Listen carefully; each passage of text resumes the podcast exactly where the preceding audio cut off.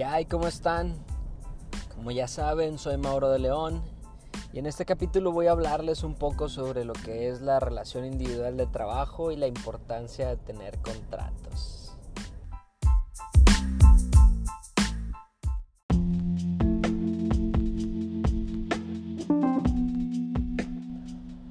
Entonces, bueno, vamos a entrar en materia. Una relación de trabajo lleva tres elementos indispensables, que es la subordinación, es decir, que está trabajando para alguien en particular que presta su trabajo en algún local, en alguna industria, etcétera, etcétera, pero que está subordinado a ti. en cuanto al tiempo, obviamente cumple con una jornada laboral y por último, la retribución. Son los tres elementos indispensables de una relación individual de trabajo. Y cumpliendo con estos elementos, de ahí para el real es indiferente si tiene un contrato o no. ¿sí? Esto para que lo tomen en cuenta porque cumplimos con los elementos y se puede generar una obligación obrero-patronal. Entonces, si eres patrón, vas a tener una obligación en ese sentido.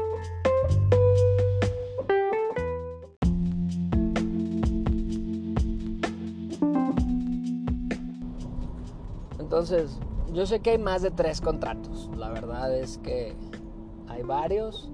La ley federal nos permite hacer ahí algunas variaciones y siempre y cuando estemos de acuerdo tanto el patrón como el trabajador, puede ser este, establecido una relación de trabajo en ese tenor del que estén de acuerdo. Y después de eso, que esté dentro del marco de la ley. Pero a mí me gusta manejar tres. Vamos a ver estos tres el día de hoy que es el de relación individual de trabajo por tiempo determinado, por obra determinada o por tiempo indeterminado.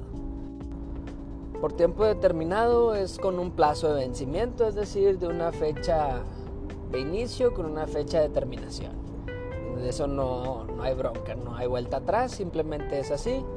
Por obra determinada si yo quiero hacer una barda, por ejemplo, contrato un albañil, un contratista, un arquitecto, el que quieras contratar. Una vez terminada la barda, bueno, pues se acaba la, cuestión esta de, del contrato. Es importante que tengamos contratos porque luego si hay este, algún inconveniente, pues podemos hacerlo válido por la cuestión esta del contrato o podemos defendernos por, al tener el contrato. Y entonces, por tiempo indeterminado. Estos son los más comunes. Y es decir, pues yo te voy a seguir pagando el tiempo que estés trabajando. Y pues de ahí nos vamos al siguiente punto, que va a ser la terminación sin responsabilidad para el patrón y la terminación sin responsabilidad para el trabajador. Entonces esto para que lo vayan tomando en cuenta.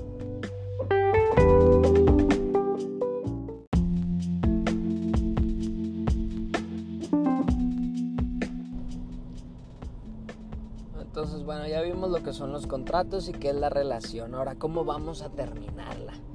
La relación de trabajo se termina por la renuncia del trabajador. El trabajador es libre de desempeñar su oficio en donde él quiera. Entonces él puede terminar en el momento que él quiera.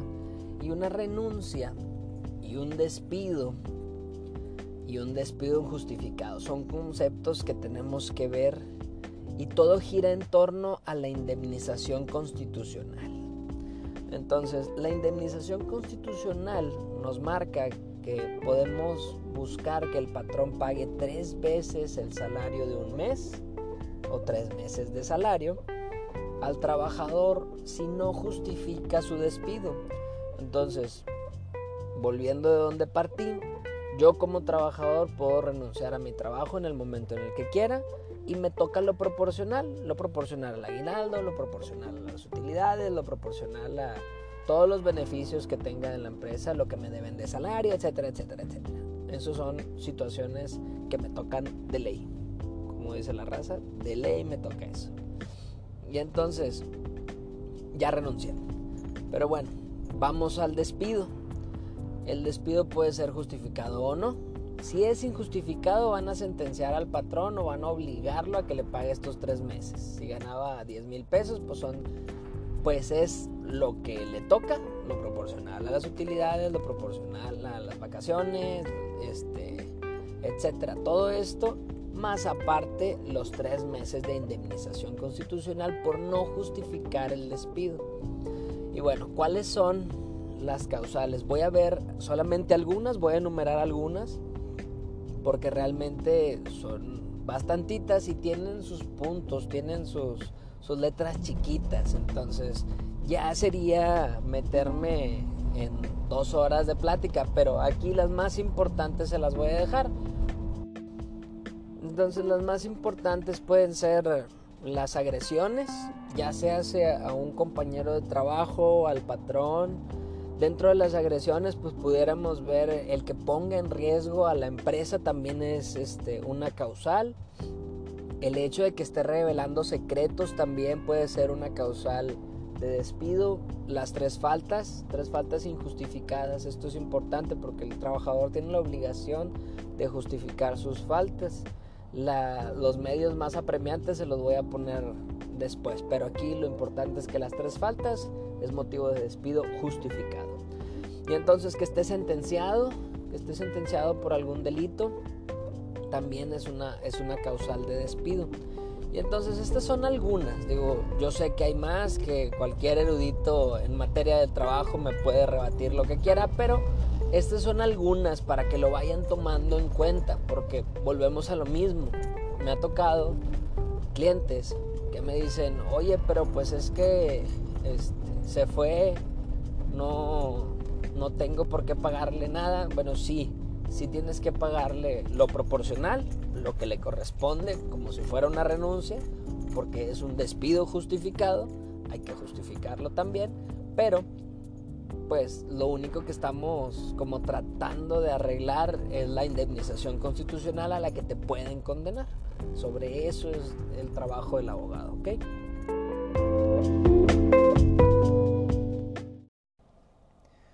Bueno, pues por el día de hoy es todo. Ya saben que pueden seguirnos en todas las redes de grupo. gpodeleon.com nos pueden encontrar en todas las redes. A su servidor lo pueden localizar como soy Mauro de León.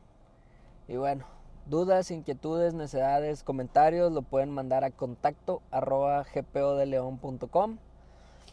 Y bueno, si les interesa algún tema en particular, si quieren que me extienda o que deje de extenderme, son bienvenidos todos y cada uno de los comentarios. nos vemos, nos escuchamos por ahí el miércoles, nos vemos el jueves. Ya saben, saludos y éxito.